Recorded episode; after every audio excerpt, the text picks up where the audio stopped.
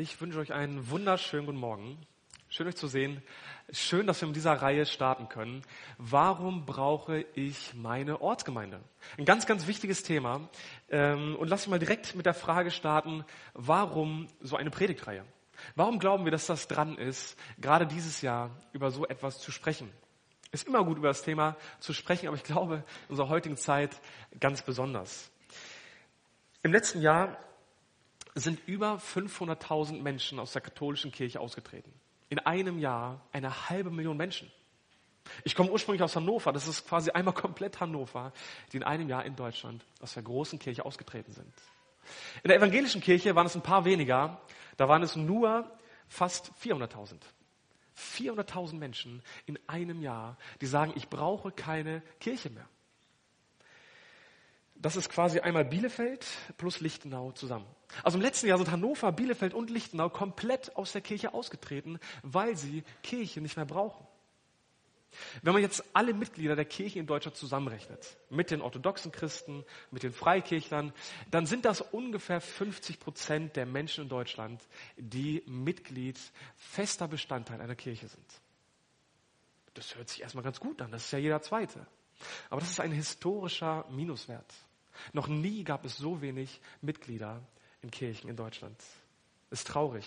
Und äh, der freie Fall geht weiter. Es wird nicht erwartet, dass in nächster Zeit die Zahlen äh, anders werden. Wenn diese 50 Prozent Mitglieder einer Kirche alle sagen würden, ich liebe Jesus, ich liebe die Gemeinde, ich liebe das Wort Gottes von ganzem Herzen, das wäre schön. Jeder zweite in Deutschland, das wäre richtig schön. Aber 90 Prozent der Menschen in Deutschland sagen, ich kann Christ sein, aber ich brauche keine Gemeinde dafür. Neun von zehn Menschen sagen, ja, Christsein ist schön und gut, ist okay, wenn du glaubst, aber wozu brauchen wir eine Gemeinde? Und diesen Satz habe ich wirklich schon oft gehört. Ja, Simon, ich bin gläubig, ich bin ja auch Christ, aber ich brauche doch keine Gemeinde dazu. Ich brauche doch keine Kirche, um gläubig zu sein. Was soll das denn? Habt ihr vielleicht auch schon mal hier und da gehört oder selber schon mal gesagt? Leider ist es bei uns Freikirchen nicht viel besser. Wenn wir in Deutschland in die Freikirchen schauen, dann sehen wir, ja, dass da viel Wachstum ist, aber gleichzeitig gerade in den letzten Jahren viele, viele Menschen durch ihre Worte und durch ihre Taten genau das gesagt haben, Gemeinde ist mir nicht mehr wichtig. Gemeinde brauche ich nicht mehr für mein Leben. Viele Menschen haben das ganz klar und deutlich mit einem Austritt bekannt gegeben. Andere zeigen es durch ihr Leben und durch ihre Worte und durch ihre Taten. Indem man nicht mehr kommt, indem man nicht mehr dient, indem man sehr unzuverlässig und passiv dabei ist, sagt man genau das. Ich brauche Gemeinde nicht mehr. Andere würden schon sagen, ja, Gemeinde ist wichtig. Gemeinde ist mir eigentlich wichtig. Aber ganz ehrlich, jeden Sonntag zum Gottesdienst zu gehen, ey, komm, das ist ein bisschen übertrieben ist es doch gar nicht so wichtig, jede Woche dabei zu sein. Beide Aussagen sind unserer Meinung nach katastrophale Missverständnisse in unserer Zeit. Ähm, beide Aussagen sollten wir streichen aus unserem Gedankengut und aus unserem, aus unserem Herzen. Denn das Interessante ist, diese Sätze stammen nur aus dem Mund von Menschen. Es gibt nur Menschen, die so etwas sagen. Gott sagt so etwas nicht. Es gibt keine einzige Stelle in der Bibel, wo Gott irgendwas Vergleichbares sagt, dass er sagt, ja Leute, ey, seid einfach so Christ. Gemeinde ist jetzt eigentlich gar nicht so wichtig. Jede Woche dabei zu sein, irgendwas in der Gemeinde mitzuleben, ist gar nicht so entscheidend. Gott sagt so etwas nicht. Ganz im Gegenteil, die Bibel schwärmt von der Gemeinde. Und das wollen wir auch tun. Das soll nicht einfach eine Ohrfeige sein, diese Predigt, diese Predigtreihe, sondern eine Einladung über Gemeinde zu staunen und wieder von Gottes grandioser Idee der Gemeinde begeistert und ergriffen zu sein. Ich kann nicht in dein Herz schauen. Ich weiß nicht, was dich gerade bewegt. Ich weiß nicht, warum du gerade nicht kommst oder selten kommst oder nicht so mitlebst, wie es vielleicht einmal war. Das kannst wahrscheinlich nur du vor Gott und musst auch du vor Gott beantworten. Es kann sein, dass es Phasen im Leben gibt, wo Krisen, körperliche Umstände so sehr mich beeinflussen, dass eine Anwesenheit in einer Gemeinde gerade schwierig ist. Aber so etwas sollte nie zur Gewohnheit werden. Deswegen eine herzliche Einladung. Schön, dass du heute da bist. Und ich bete, dass der Heilige Geist heute Morgen zu dir spricht und auch in den nächsten Wochen und unser Herz neu brennen lässt für die Gemeinde. Wir haben eine These und die lautet, ein treu gelebtes Christsein ohne Ortsgemeinde ist im Neuen Testament nicht vorstellbar. Wenn du sagst, ich bin doch Christ, ich möchte doch treu mit Jesus leben, dann brauchst du Gemeinde. Das ist in der Bibel gar nicht anders vorstellbar. Und dieser Frage wollen wir heute und auch die nächsten Wochen so ein bisschen nachgehen. Warum brauche ich eine Ortsgemeinde? Der erste Punkt, ihr habt ihn schon hier vorne gesehen, ist Gemeinschaft. Ganz einfach, weil Gott gesagt hat, das ist der Ort, wo Christen Gemeinschaft leben sollen. Und ich möchte heute Morgen mal mit euch im Schnelldurchlauf durch die Bibel gehen, von vorne bis hinten und einmal dieses Thema Gemeinschaft beleuchten und gucken, wo steckt das eigentlich schon überall in der Bibel drin äh, und würde euch zeigen, wie wichtig dieses Thema ist.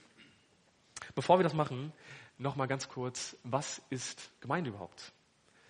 In der Bibel wird das Wort Ekklesia benutzt, ein griechisches Wort, äh, und das heißt ganz einfach übersetzt Versammlung, Treffen, Zusammenkunft. 114 Mal taucht dieses Wort im Neuen Testament auf. Sechsmal ist das ganz losgelöst von der Gemeinde einfach eine Gruppe, ein Treffen, Menschen, die irgendwie zusammenkommen. Und in anderen Fällen geht es immer um eine konkrete, äh, um die Gemeinde. Und allein in diesem Wort manche übersetzen es auch mit herausgerufene oder zusammengerufene, steckt eigentlich schon das drin, um was es heute geht. Es geht in unserem Christentum nicht um einzelne Menschen, die irgendwo alleine rumlaufen und irgendwie mal mit Gott reden. Es geht um Zusammengerufene, es geht um Herausgerufene, es geht um Menschen, die sich versammeln, um Menschen, die sich ständig treffen und ständig zusammen sind. Steckt eigentlich im Namen schon drin. An einigen Stellen benutzt die Bibel dieses Wort, um die Gesamtheit der Christen zu bezeichnen. Wir sprechen da von der universalen Gemeinde, die weltweite Gemeinde. Also Jesus hat sich für die Gemeinde hingegeben. Heißt nicht, Jesus hat sich nicht nur für die Gemeinde in Lichtenau oder Hannover oder Bielefeld hingegeben, sondern für die weltweite Gemeinde, für jeden, der dazugehört. Und die Bibel spricht an ganz vielen Stellen von lokalen Gemeinden, von Ortsgemeinden, so wie hier in Lichtenau, so wie irgendwo auf der ganzen Welt, von lokalen Gemeinden. Zum Beispiel die Gemeinde in Korinth. Man wusste ganz klar, äh, in Korinth gibt es eine Gemeinde und die Christen in Korinth gehören zu der Gemeinde in Korinth. Es gibt zum Beispiel eine Gemeinde in Thessaloniki. Es gibt bei Philemon eine Gemeinde, die sich in seinem Haus trifft. Also dieses Wort Ekklesia, Gemeinde, bezeichnet einerseits die weltweite Gemeinde und lokale Ortsgemeinden. Stell dir vor, dieses Viereck symbolisiert die weltweite Gemeinde. Wenn du Jesus Christus im Glauben annimmst, als dein Retter und als dein Herrn, dann bist du automatisch direkt Teil dieser weltweiten Gemeinde. Du gehörst dazu. Mit deiner Bekehrung führt Gott dich zur weltweiten Gemeinde dazu. Da musst du erstmal nichts weiteres für leisten oder tun. Aber die weltweite Gemeinde setzt sich aus vielen, vielen Puzzlesteinen zusammen und jedes Puzzleteil ist so eine Ortsgemeinde. Und die Bibel kennt nur das, dass das zusammengehört. Die Bibel kennt kein einziges positives Beispiel, wo ein Mensch sagt, ach Mensch, jetzt bin ich bekehrt, jetzt bin ich gläubig, gehöre jetzt zur weltweiten Gemeinde. Ja, aber in der Ortsgemeinde will jetzt eigentlich nichts zu tun haben. Ist mir jetzt eigentlich nicht so wichtig. Also die Bibel kennt da kein einziges positives Beispiel. Das gehört immer zusammen. Lokale und universale Gemeinde. Ein ganz wichtiger Vers, den ich noch hier vorweg schieben möchte, ist Hebräer 10, Vers 24 und 25, den wir hier, glaube ich, schon oft zitiert haben. Es heißt dort, und lasst uns aufeinander Acht haben, um uns zur Liebe und zu guten Werken anzureizen. Wie? Indem wir unser Zusammenkommen nicht versäumen. Wie es bei einigen Sitte ist, sondern einander ermuntern und das umso mehr, je mehr ihr den Tag herannahen seht. Hier wird uns ein Bild von Gemeinde gezeichnet und der Schreiber des Hebräerbriefes sagt, habt aufeinander Acht, passt aufeinander auf, seid eine Gemeinschaft, die gute Werke tut, die sich mit Liebe zu guten Werken anreizt. Und wie machen wir das? Indem wir zusammenkommen. Und das immer und immer wieder. Indem wir eine Gemeinschaft bilden. Indem wir eine Einheit sind, die aufeinander Acht hat, aufeinander Acht gibt, sich korrigiert, sich ermutigt und sich tröstet. Versäumt nicht die zusammenkommen.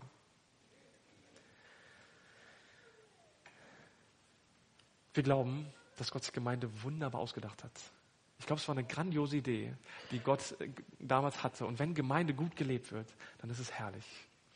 Deswegen lasst uns einfach mal anschauen, ähm, diesen Gedanken, wo taucht Gemeinschaft in der Bibel auf? Ist Gemeinschaft wirklich so wichtig? Und ich merke, ja, das zieht sich von Anfang bis Ende durch die ganze Bibel durch. Diese Kringel rechts und links von dieser Zeitleiste, das äh, ist so ein Ewigkeitszeichen. Wir fangen in der Ewigkeit an. Und in der Ewigkeit waren wir noch nicht da, war die Welt noch nicht da. Aber Gott existierte bereits als dreieiniger Gott. Wir lesen an vielen Stellen in der Bibel davon, dass Vater, Sohn und Heiliger Geist ein Gott sind. Also Gott lebt irgendwie Beziehung in der Dreieinigkeit. Gott lebt Beziehung in sich selbst. Schon immer und schon ewig. Für die, die mitschreiben, Epheser 3, Vers 9, da heißt es, dass Gott schon in der Ewigkeit den Plan der Gemeinde geschmiedet hat. Da in der Ewigkeit, wo noch keine Weltkugel und kein Universum vorhanden war, da hat Gott schon den Plan mit der Gemeinde geschmiedet. Epheser 3, Vers 9. Und dann macht Gott das Universum und er macht die Erde und er setzt den Menschen mitten hinein auf die Erde, mitten ins Paradies, weil er Gemeinschaft mit ihm haben möchte. Gott macht Pflanzen, Gott macht Tiere, Gott macht Steine, aber all diese Dinge können keine Beziehung zu Gott haben. Aber den Menschen macht Gott in seinem Ebenbild, damit er mit ihm Gemeinschaft haben kann. Und ich liebe die Schöpfungsgeschichte und ich wäre so gern dabei gewesen, wo noch keine Schuld in der Welt war, wo Gott mit den Menschen gesprochen hat, wo die Menschen gemeinsam mit Gott durch den Garten spaziert sind. Wie herrlich muss das gewesen sein? Gott will von Anfang an Beziehung mit Menschen. Unvorstellbar, dass der heilige und ewige Gott so etwas möchte. Zuerst war Adam alleine auf der Erde und Gott sagt in 1. Mose 2, Vers 18, es ist nicht gut, dass der Mensch alleine ist. Es ist nicht gut, dass der Mensch alleine ist. Und dann macht Gott Eva und stellt ihm Eva zur Seite. Man kann diesen Vers auf Ehe beziehen. Man kann auch ganz grundsätzlich sagen, es ist nicht gut, dass Menschen alleine durchs Leben gehen. Also du musst nicht verheiratet sein, um ein erfülltes Leben zu haben. Aber ganz alleine durchs Leben zu gehen, ist nicht gut. Gott wollte von Anfang an, dass Menschen Gemeinschaft haben. Er wollte von Anfang an für Menschen, für Menschen, dass sie ein Miteinander und gute Beziehungen haben. Übrigens, hier kommen jetzt ganz viele Punkte. Ihr müsst nicht alles mitschreiben, nicht alles auswendig lernen, aber ich hoffe, ihr versteht diese roten Gedanken und könnt mir folgen, was sich da durch die Bibel durchzieht. Ein paar Kapitel später, 1. Mose 12, da ruft Gott Abraham aus seinem Land heraus und mit Abraham beginnt irgendwie so ein neues Zeitalter. Das Zeitalter vom Volk Israel. Und der Plan, den Gott mit dem Volk Israel hatte, war nicht, dass Menschen alleine irgendwo Gott anbeten und hier mal ein Altar aufbauen und da mal Gott anbeten, sondern dass alle gemeinsam als Volk Gott verehren, Gott nachfolgen, Gott dienen und gemeinsam zusammen sind. Und so war es. Das Volk lebte zusammen, Millionen von Menschen irgendwann, die gemeinsam durch die Wüste gewandert sind, in ein neues Land, die einen Tempel hatten, wo sie sich versammelt haben. Also viele gemeindeähnliche Strukturen, die damals schon da waren. Gott wollte, dass Gläubige Gemeinschaft haben. Von Anfang an wollte das Gläubige zusammenkommen, zusammenleben, zusammen feiern und zusammen dienen. Das war schon immer Gottes Wunsch. Und diese Gemeinschaft der Gläubigen ist herrlich, ist wunderschön.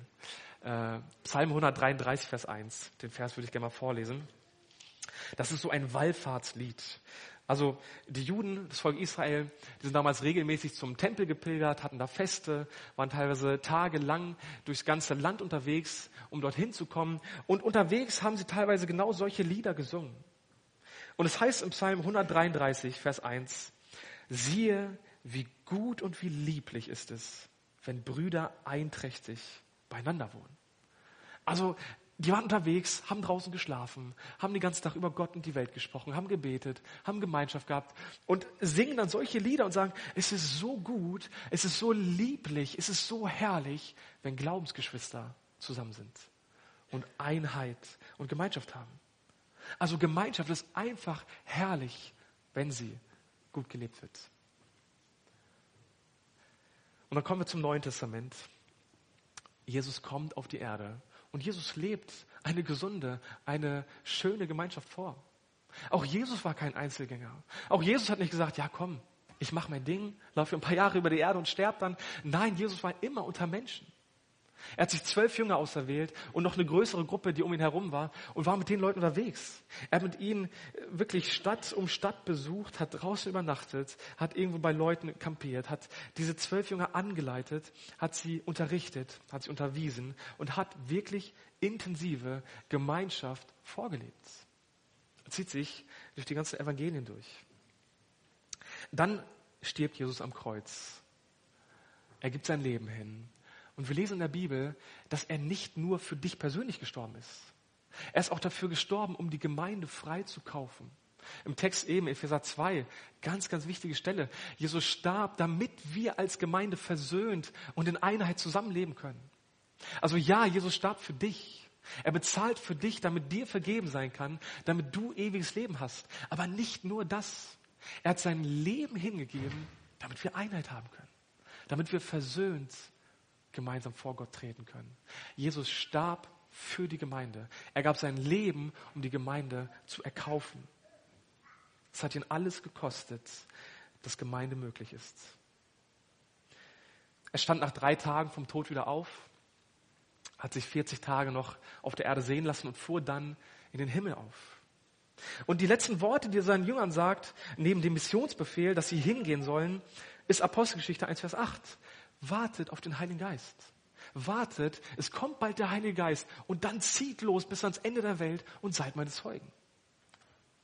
Was machen die ersten Christen? Die suchen Gemeinschaft. Jesus ist weg und so wie Jesus es vorgelebt hat, knüpfen sie an und sind zusammen. Es heißt in Lukas 24, dass sie alle Zeit im Tempel waren und Gott gepriesen haben. Die waren die ganze Zeit zusammen, haben die ganze Zeit gemeinsam die Gegenwart Gottes gesucht. Oder Apostelgeschichte. Kurz nach der Himmelfahrt heißt es, dass da 120 Menschen waren, die einmütig im Gebet verharrt sind. 120 Menschen. Ich weiß nicht, warum sie die Zahl wussten. Vielleicht hatten die so eine Art Gemeindeliste damals. Keine Ahnung. Aber es waren Menschen, die Tag für Tag gemeinsam im Gebet waren. Die ersten Christen suchten Gemeinschaft. Und dann kommt Pfingsten. Der Heilige Geist kommt auf die Gläubige. Apostelgeschichte 2 berichtet uns davon. Und es ist so interessant, wie dieses Kapitel losgeht, als sie alle beisammen waren an einem Ort. Der Heilige Geist kommt da, wo die Christen eh schon zusammen waren. Sie hatten Gemeinschaft und in dieser Gemeinschaft kommt der Heilige Geist auf sie. Und Petrus steht auf, hält eine vollmächtige Predigt und 3000 Menschen bekehren sich an einem Tag. 3000 Menschen und werden getauft und werden der Gemeinde hinzugefügt. Der Heilige Geist führt in Gemeinschaft. Der Heilige Geist überführt Menschen von Schuld und führt sie in die Gemeinschaft der Gläubigen hinzu. Und wir lesen von dieser ersten Gemeinde, und ich möchte einmal diesen Abschnitt aus Apostelgeschichte 2 vorlesen, wie sie ein Herz und eine Seele waren. Apostelgeschichte, kannst du gerne aufschlagen, ähm, Apostelgeschichte 2, Abvers 42. Ist direkt nachdem sich so viele bekehrt haben, sich haben taufen lassen. Da heißt es, sie verharrten aber in der Lehre der Apostel und in der Gemeinschaft, im Brechen des Brotes und in den Gebeten. Es kam aber über jede Seele Furcht und es geschahen viele Wunder und Zeichen durch die Apostel. Alle gläubig gewordenen aber waren beisammen und hatten alles gemeinsam. Und sie verkauften die Güter und die Habe und verteilten sie an alle, je nachdem einer bedürftig war. Täglich verharrten sie einmütig im Tempel und brachen zu Hause das Brot, nahmen Speise mit Jubel und Schlichtheit des Herzens, lobten Gott und hatten Gunst beim ganzen Volk. Der Herr aber tat täglich hinzu, die gerettet wurden. Was muss das für eine Zeit gewesen sein? Jeden Tag bekehren sich Menschen, jeden Tag kommen Menschen dazu. Und jeden Tag leben die Christen in intensivster Gemeinschaft. Teilen ihr Essen, teilen ihre Vorräte, beten gemeinsam Gott an, hören gemeinsam aufs Wort Gottes, beten jeden Tag zusammen. Da war eine richtige Erweckung. Die ersten Christen leben intensive Gemeinschaft. Es geschehen die ersten Wunder. Die Gemeinde wächst und wächst und wächst. Immer mehr Menschen kommen dazu. Und mit der Gemeinde, die wächst, wächst auch die Verfolgung.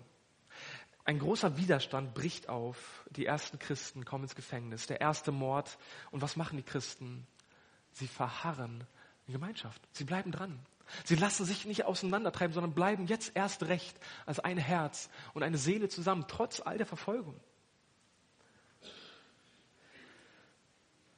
Mit der Verfolgung beginnt aber auch eine große Missionsbewegung. Manche Christen müssen fliehen, manche bleiben in Jerusalem.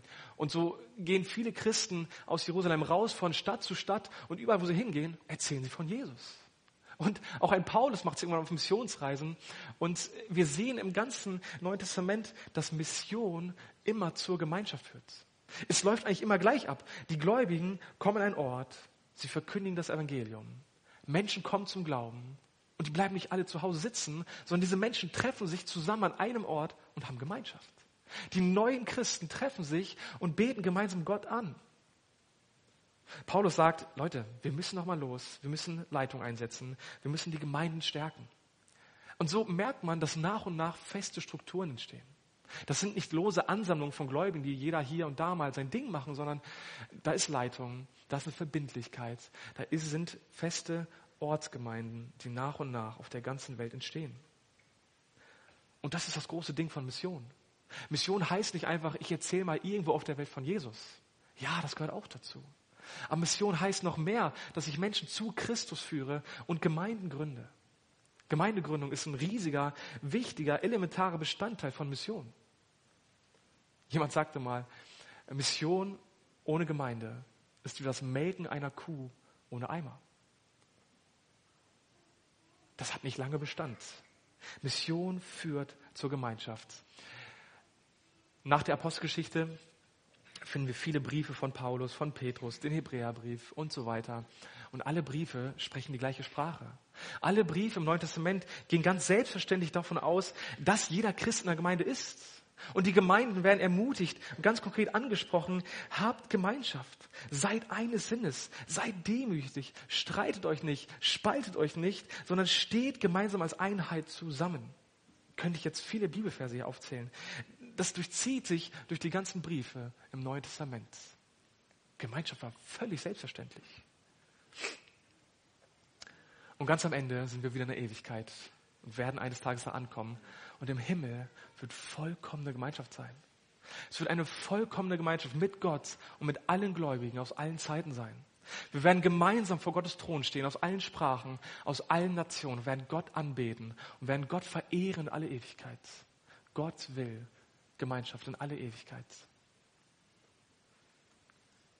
Ich weiß nicht, ob ich dich gerade abgehängt habe, ob sich das gerade überfordert hat, aber ich hoffe, du nimmst das mit von Anfang bis in alle Ewigkeit. Will Gott Gemeinschaft. Gott gibt alles für Gemeinschaft. Er gibt sich selbst hin, damit wir Gemeinschaft haben können. Er rettet und stellt und führt in Gemeinschaft.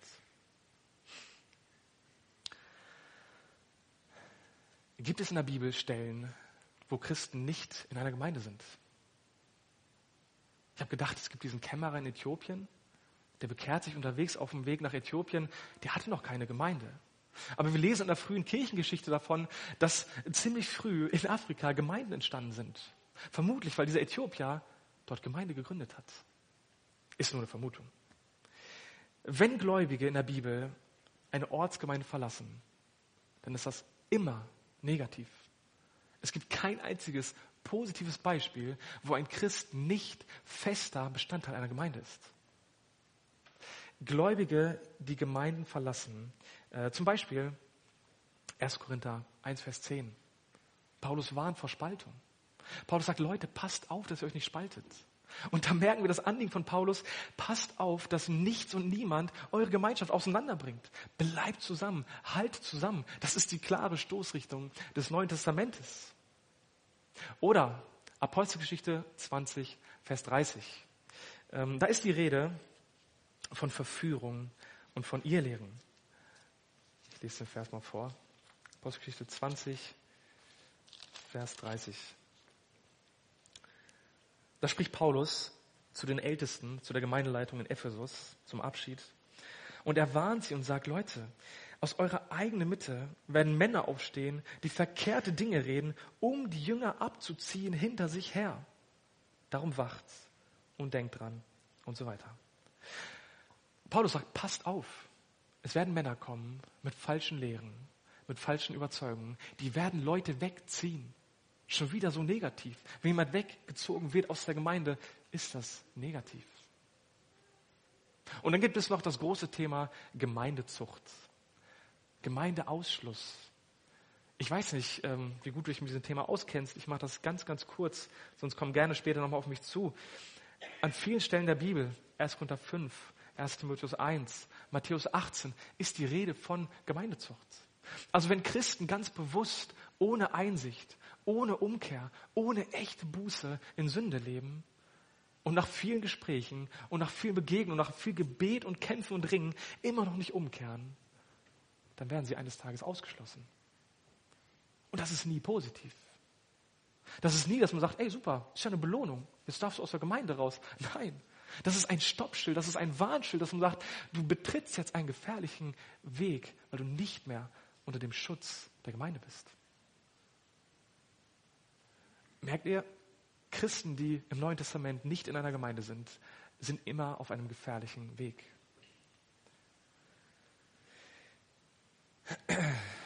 Also, eine Gemeinde zu verlassen oder zu sagen, ja, ich bin Christ, aber Mitglied sein muss ich nicht, ist niemals eine schöne Alternative. Ist nie so ein netter Alternativweg zu einer festen, verbindlichen äh, Entscheidung für eine Gemeinde.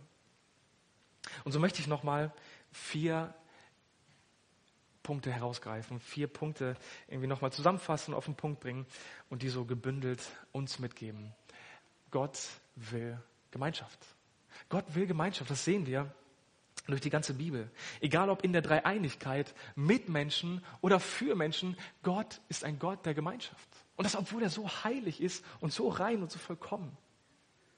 Und diese Gemeinschaft ist ihm so wichtig, dass er sich selbst dafür aufopfert, dass er sich selbst dafür hingibt bis in den Tod, dass Frieden mit Gott und Frieden mit Menschen möglich ist.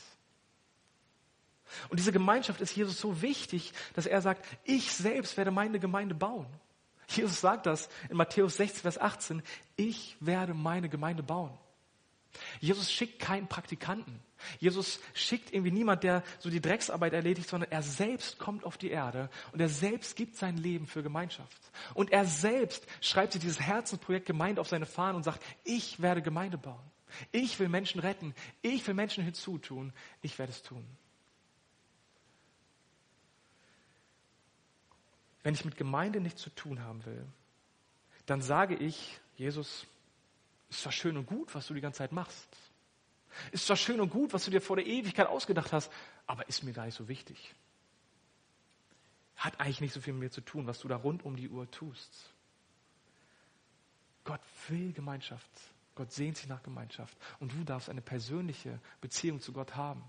Und du darfst Teil einer Gemeinde sein, was eine grandiose Erfindung Gottes ist. Und irgendwie ist Gemeinschaft auch so eine ganz logische Konsequenz aus dem Christsein. Also wenn du Christ wirst, dann ist das eigentlich nur logisch. Es ist eigentlich nur die Folge von dem, was in deinem Herzen passiert ist. Schwerpunkt unserer Gemeindearbeit ist nie, unsere Gemeinde zu predigen. Schwerpunkt von uns ist nie von der FCGL zu schwärmen. Das machen wir auch. Das machen wir gerne. Also ich hoffe, dass du gerne und positiv von deiner Gemeinde sprichst. Aber das ist nie der Kern unserer Verkündigung. Das ist nie das Wichtigste, dass wir nach Lichtnau laufen und überall erzählen, kommt zu uns, wir sind eine tolle Gemeinde. Wir sind so eine coole Gemeinde. Ey, guck mal, was wir für Stühle haben, was wir für ein schönes Kreuz haben. Wir sind so eine tolle Gemeinde, kommt zu uns. Nein. Ziel unserer Verkündigung ist immer Jesus Christus, ist immer das Kreuz. Wir laden gar nicht in erster Linie zur Gemeinde ein, sondern wir laden zu Jesus Christus ein. Und dann passiert immer das Gleiche in der Bibel und auf der ganzen Welt. Wenn Menschen diesen Jesus Christus hören und diesen Jesus annehmen, dann wollen sie in der Gemeinde sein. Normalerweise. Dann wollen sie dazukommen und sagen, hey, da sind noch mehr, die so glauben wie ich. Da sind noch mehr, die das gleiche erlebt haben wie ich. Das ist ja meine Familie. Andere Kinder Gottes, mit denen ich gemeinsam durchs Leben gehen darf. Also ein Mensch, der Jesus liebt, der will eigentlich auch Teil einer Gruppe von Menschen sein, die das Gleiche tun. Ich war mal für drei Monate in Griechenland in einem Praktikum und ich liebe die Kultur, ich liebe das Land, ich liebe das Essen, ich mag die Menschen total gerne. Aber irgendwann, wenn man drei Monate ist und alleine in so einer Bude wohnt, dann fühlt man sich irgendwann so ein bisschen einsam. oder so ein bisschen fremd. Wenn alle um dich herum eine andere Sprache sprechen, dann fühlst du dich irgendwann fremd. Und bei mir war das so, immer wenn ich jemand Deutsches getroffen habe, da ist mein Herz aufgegangen. Wenn ich irgendwo Menschen getroffen habe, die Deutsch gesprochen haben, boah, da war das so eine Freude. Kennt ihr vielleicht, wenn ihr mal längere Zeit im Ausland wart. Das war wirklich so, dass ich im Bus Leute angequatscht habe. Da waren irgendwelche Leute neben mir, die gerade vom Flughafen kamen, die haben Deutsch gesprochen und ich quatsche direkt voll. Ey, wer seid ihr? Woher kommt ihr? Kennt ihr schon Jesus? Was macht ihr hier? Und so weiter. Ich hatte so eine Freude, mit Leuten Deutsch zu sprechen, weil man irgendwie so ein bisschen gleichgesinnt ist durch die Herkunft und durch die Sprache.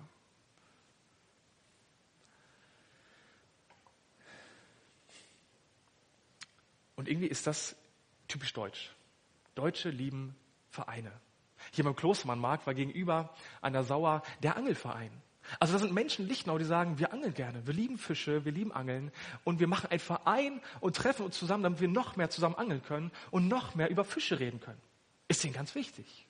Dann gibt es da oben einen Fußballverein, wo Menschen sagen, ich liebe Fußball, es macht mir so viel Spaß, ich möchte das fördern, dass junge Leute das lernen, ich möchte einsetzen und ich habe wirklich Leute kennengelernt, die sind wirklich mit ihrem Leben, mit ihrem Herz und mit ihrer Seele in so einem Verein aktiv, weil sie sagen, das ist mir wichtig. Und ich gehe dahin, wo andere Menschen sind, denen das wichtig ist. Ich schließe mich diesem Verein an. Wie viel mehr sollten wir als Gemeinde das leben? Wenn wir sehen, guck mal, da sind so viele Menschen, die Jesus lieb haben. Schaut euch mal um. Da sind so viele Menschen, die gerettet wurden von Gott. Lasst uns Gemeinschaft haben. Lasst uns uns zusammensetzen und ganz viel über diesen Jesus reden und über diesen Jesus schwärmen und von diesem Jesus erzählen. Wir sind doch eine Einheit.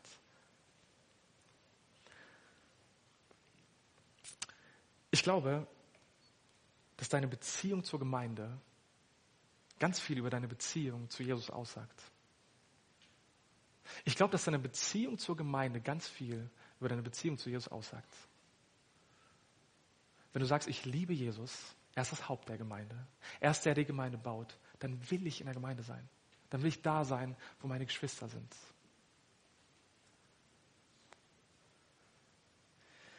Ein dritter Gedanke, du brauchst Gemeinschaft.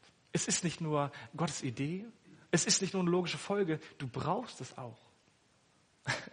Ich habe da dieses, äh, nee, erzähle ich gleich, du brauchst es. Und wenn du dich umguckst, dann heißt es im Umkehrschluss auch, die Person rechts und links und vor mir und hinter mir braucht auch irgendwie mich und meine Gemeinschaft. Es ist nie so, dass Gott Einzelgänger beruft. Er beruft immer Gläubige in eine Gemeinschaft. Die Gemeinde ist Gottes gewollter Ort, wo Gläubige bereichernde Gemeinschaft erleben. Das ist der Ort, wo Wachstum geschieht. Gemeinde ist der Ort, wo Erkenntnis geschieht. Gemeinde ist der Ort, wo der Heilige Geist wirkt, wo Veränderung und Zuspruch und Ermutigung gelebt wird. Du und ich, wir brauchen Gemeinde. Wenn du deine Ortsgemeinde vernachlässigst, dann kann es sein, dass du deinen Geschwistern schadest, weil sie brauchen dich auch irgendwie. Wenn du die Ortsgemeinde vernachlässigst, kann es sein, dass du dir selber schadest. Nein, du schadest dir selber weil du Gemeinschaft brauchst. Ich habe da mal dieses Bild von den Kohlen vor Augen, ich habe es schon öfter erzählt, aber es ist so ein treffendes Bild. Eine Kohle im Feuer, umgeben von anderen Kohlen, die brennt, die glüht, die leuchtet und die hat so eine Kraft, dass die gemeinsam so ein ganzes Schwein durchbraten können. Eine Kohle, die du aus dem Feuer rausnimmst und daneben legst, was wird passieren? Die wird in kürzester Zeit verglühen. Das Licht wird ausgehen, die Kraft wird ausgehen und sie wird nicht mehr leuchten. Deswegen ist das irgendwie ein schönes Thema. Wir dürfen Gemeinschaft haben, wir dürfen einander motivieren und anstecken, wir dürfen voneinander irgendwie äh, Kräfte zehren und miteinander leben. Und gleichzeitig brauchen wir auch Gemeinschaft, sonst verglühen wir. Und das beobachte ich immer wieder. Menschen, die irgendwann sagen, ich brauche Gemeinde nicht mehr, die laufen immer weiter weg von Gott, bis sie irgendwann nicht mehr zu sehen sind. Du brauchst Gemeinschaft. Ein vierter Gedanke. Gemeinschaft ist einfach schön. Gemeinschaft ist einfach schön. Es ist einfach eine herrliche Idee Gottes. Ich weiß, wir sind unterschiedlich. Hier sitzen ganz extrovertierte Leute, hier sitzen ganz introvertierte Leute. Wir ticken unterschiedlich und unser Maß, unser Bedürfnis an Gemeinschaft ist völlig unterschiedlich.